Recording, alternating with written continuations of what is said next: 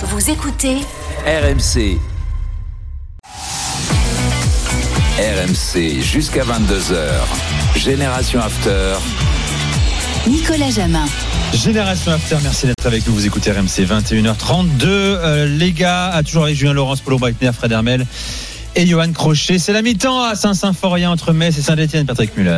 Effectivement, sur le score de 2 buts à 1 pour le FC Metz face à l'AS Saint-Etienne. Et le Real qui galère, mon cher Fredo. Toujours Ouais. mené à 0 sur la pelouse du Rayo. Oui, et c'est très compliqué euh, parce que les joueurs du Rayo sont extrêmement énergiques et comme je le disais tout à l'heure, c'est un petit stade, une petite pelouse, il n'y a pas beaucoup d'espace et, et le Real a du mal à, à combiner. La pelouse, elle n'est pas géniale non plus, mais le, voilà, ce sont des, des battants. Et le Rayo, c'est une équipe qui, euh, depuis son retour en première division, euh, fait, fait beaucoup de mal au, au gros. Donc c'est finalement assez logique hum, que cette victoire momentanée de, de- du Rayo, euh, le Real combine, combine, mais a vraiment beaucoup de mal. Et puis je suis désolé, il manque Benzema. Quoi. Et oui, il manque Benzema. Bah, à un moment, euh, voilà, ça, sans Benzema, le Real a perdu à Leipzig en Ligue des Champions, a fait match nul contre Gérone à domicile, euh, est en train de perdre euh, à Vallecas. Donc, euh, Je pense que Deschamps n'est pas mécontent, tu vois là. ah non, bien sûr, bien sûr, bien sûr. Non, mais c'est dire l'importance qu'il a que ce Ah joueur oui. au Real. hein. Ah oui. Euh, Julien, euh, est-ce que Newcastle grandit plus vite que prévu? Troisième de Première Ligue, ils en ont mis quatre sur la pelouse Southampton. D'ailleurs, le coach a été viré hein, euh, ces dernières heures. Euh, est-ce que Newcastle est en avance sur sa croissance présumée?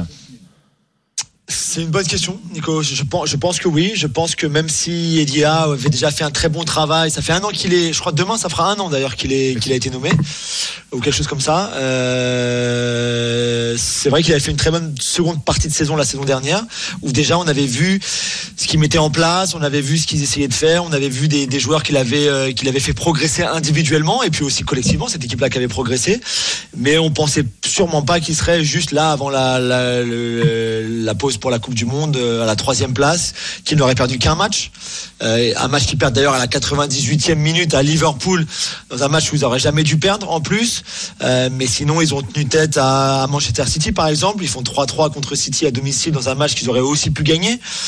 Euh, même s'ils ont après que joué Manchester United et, et Tottenham où ils sont allés gagner d'ailleurs, mais c'est vrai qu'ils n'ont pas encore joué par exemple Arsenal ou, ou Chelsea, mais c'est vrai que c'est impressionnant ce qu'on voit. Ils marquent beaucoup de buts, ils sont très bons offensivement, même après qu'Alexander Isak se soit se soit blessé, même avec la blessure de Saint-Maximin. Euh, Il y a un très bon Miguel Almiron qui est revenu à son- au niveau qui était le sien. On en a peu parlé, Almiron, euh, paraguayen, qui s'est fait, fait chambrer hein, il y a quelques temps. Pas par n'importe Exactement, qui par en Jack plus. Grealish. Voilà, Jack Grealish qui s'était moqué de lui en disant que quand Riyad Mahrez n'était pas bon en fait avec City, il jouait comme Miguel Almiron. Euh, ce qui à ce moment-là n'était pas forcément faux parce qu'Almiron n'était pas très bon non plus, faut le reconnaître. Euh, et je sais pas s'il y a une cause à effet, voilà, une, une relation entre ce qu'a dit Grealish et, euh, et la forme actuelle d'Almiron, mais en tout cas c'est vrai que je pense qu'il a Edia finalement lui convient très bien, le jeu développé par Newcastle lui convient très bien, beaucoup mieux que ce qu'on pouvait voir la bouillie avec Steve Bruce avant. Et c'est vrai que de voir Almiron à ce niveau-là, de voir Bruno Guimaraes qui est ex- exceptionnel dans cette équipe. Ah, carrément Exceptionnel, tu dirais Ah ouais, vraiment, vraiment. Qui a été appelé aujourd'hui dans la liste, bien sûr, avec le Brésil. Tout à logiquement, même s'il sera pas titulaire, mais c'est pas grave. euh, qui, a, été blessé aussi, donc ils ont fait sans lui. euh, ils ont été bons sans lui, mais c'est vrai qu'il est très bon. Et Sven Bodman, un autre ancien de la Ligue 1, qui est très très bon lui aussi, qui s'est vraiment installé dans cette défense, euh, dont il est dont il est l'un des leaders. Donc c'est vrai que c'est très intéressant ce qu'on voit. Je sais pas s'ils vont aller recruter au mois de janvier ou pas, mais mais en tout cas pour l'instant, c'est du très très beau, très très bon football. Penalty pour le Real, mon cher Fredo, à l'instant. Bah oui, il a eu du mal. Hein. Et heureusement qu'il y a le VAR euh, dans ce cas-là pour une faute sur Asensio euh, dans la surface qui paraissait assez euh, assez logique. Alors qui va tirer? Parce que le tireur de penalty a titré, Karim Benzema n'est pas là. Euh, Peut-être Luka Modric, Valverde, euh, pas Asensio, gaucher. On va voir qui va tirer ce ce, ce penalty. On verra ça dans un Bah instant, oui, bien Fredo. sûr. Oui. Euh, parlons du duel de ces promus, euh, grand promu, euh, choc historique, mon cher Polo, entre le Werder Brême et, et Schalke fit remporter. Logiquement, tu dirais par le Werder, même si Schalke a pas démérité Ouais, ils ont pas démérité, mais euh, ce qui est intéressant, c'est que tu as vraiment ces deux historiques du foot allemand qui ont aussi euh, gagné euh, des championnats et des coupes d'Europe, hein, un- une coupe d'Europe de chaque côté. Ce qui est impressionnant, c'est la différence de, de, de stratégie mise en place. On va dire que le Werder travaille bien et Schalke reste dans l'émotionnel à longueur de temps. Et l'année dernière, c'était marrant parce que le Schalke remporte le championnat et tout le monde trouve ça merveilleux. La presse s'emballe, etc. Mais en fait, tu te rends compte que l'équipe était relativement moyenne et qu'ils sont, ils ont gagné le championnat à l'énergie, en changeant de coach. Et le Verder, lui, avait réussi à, garder une grosse partie de son euh, de son effectif qui était descendu de l'année euh, de l'année précédente. Et donc, en revenant cette année, si tu veux, bah t'as Schalke qui aussi pour des raisons financières devait à nouveau refaire euh, changer 80% de son effectif, alors que le Verder, il est juste allé chercher des fins de contrat qui avaient le niveau Bundesliga et il y en a un qui est septième et l'autre 18e. Mais ce qui est impressionnant, si tu veux, alors déjà ils font les bons choix au Verder. Ils ont un coach qui s'appelle Ole Werner qu'on connaît pas évidemment en Europe, mais juste il est plus jeune que Nagelsmann. Il est euh, connu maintenant en Allemagne parce qu'il avait fait un boulot extraordinaire dans le nord de l'Allemagne, plus au nord que le Werder à Kiel où il avait réussi à être barragiste. Il avait quitté de lui-même ce club parce qu'il sentait qu'il pouvait pas aller plus haut. Il est récupéré au Werder, il monte et là il est septième. Et on parle beaucoup de lui comme futur grand du, du entraîneur d'Allemagne. Et de l'autre côté, c'est l'inverse. On a déjà changé d'entraîneur. Alors on avait récupéré Frank Kramer qui est un spécialiste des descentes. Et là on est allé chercher euh, le petit copain qui à Tobias Thomas Reis qui était euh, qui était à Borum. Mais surtout, la spécificité de, de Borum, de de de, Schalke, c'est que c'est une véritable armée mexicaine sur le banc. Euh, tu as tu as euh, en assistant euh, l'ancien coach de l'année dernière. Tu as les anciennes gloires comme Azamoa qui sont assis qui sont assis sur le banc. Tu as le directeur sportif qui depuis a démissionné, etc. Une fois que le, le- le premier coach a été viré.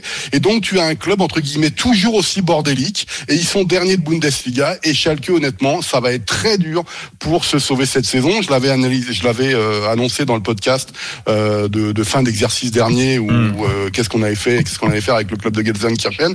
Mais c'est quand même très intéressant d'avoir ces deux clubs qui y en a un, tu vois, qui bosse bien, qui a compris et qui apprend de ses erreurs, et l'autre qui continue d'être dans l'émotion d'une façon extraordinaire.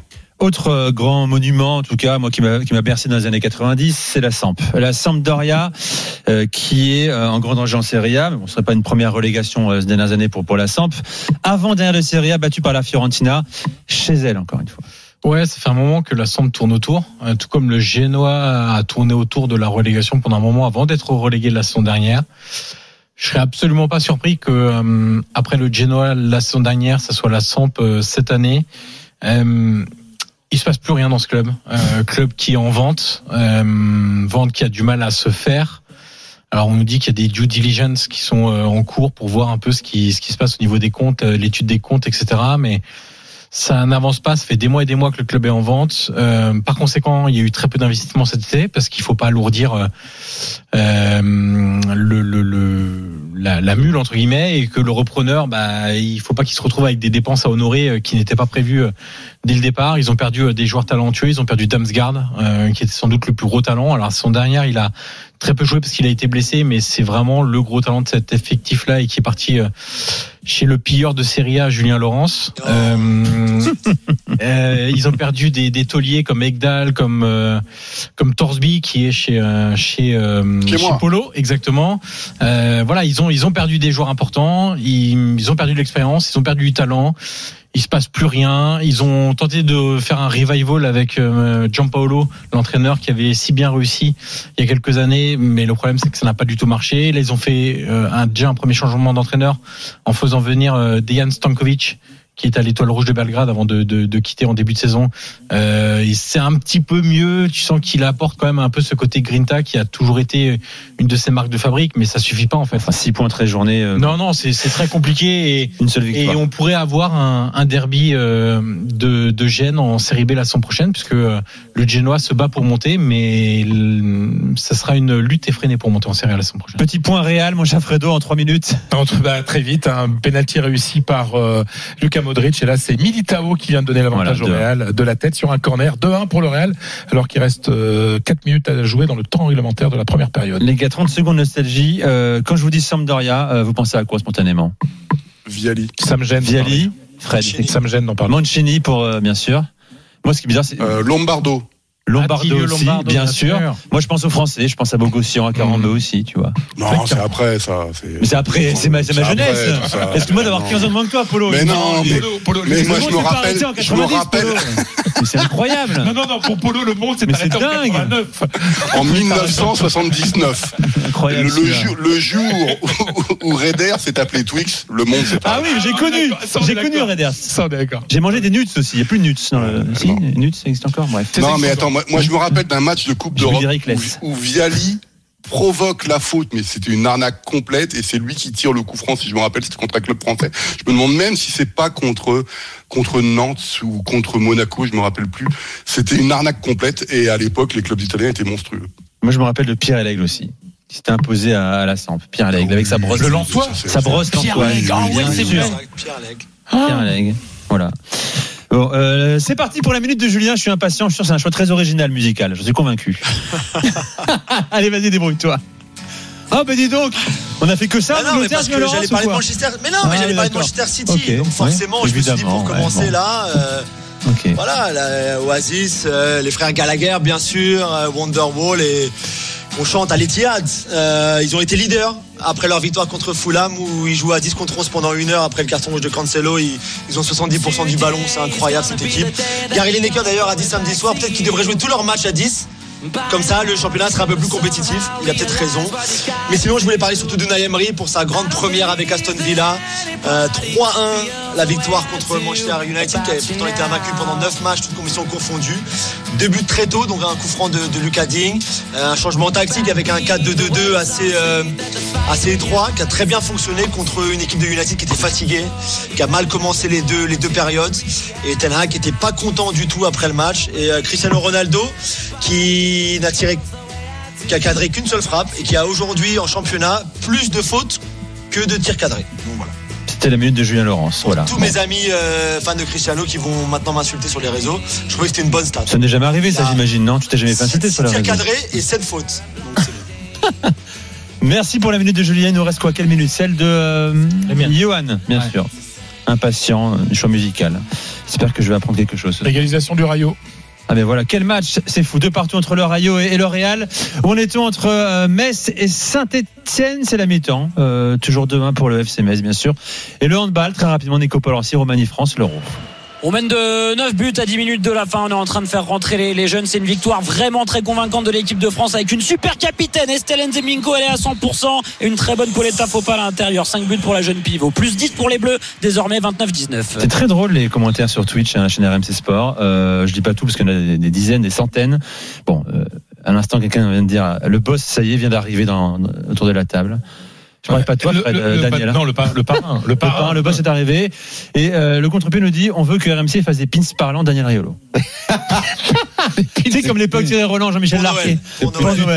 Mais non. Choisissez la bonne phrase euh, et on va vraiment fabriquer des pins parlant Daniel Riolo. Alors franchement, la seule phrase euh, adéquate pour un pins parlant me concernant, c'est euh, ça fait 10 ans que je le dis. Pas mal. Ah oui, bah oui, c'est Ça clair. ça fait 10 ans que je le dis. Ça fait 10 ans que je le dis. le mec s'imite, c'est génial. T'appuies J'adore. dessus, t'appuies dessus Oui, t'as comme ça. raison. Ça peut faire un tabac.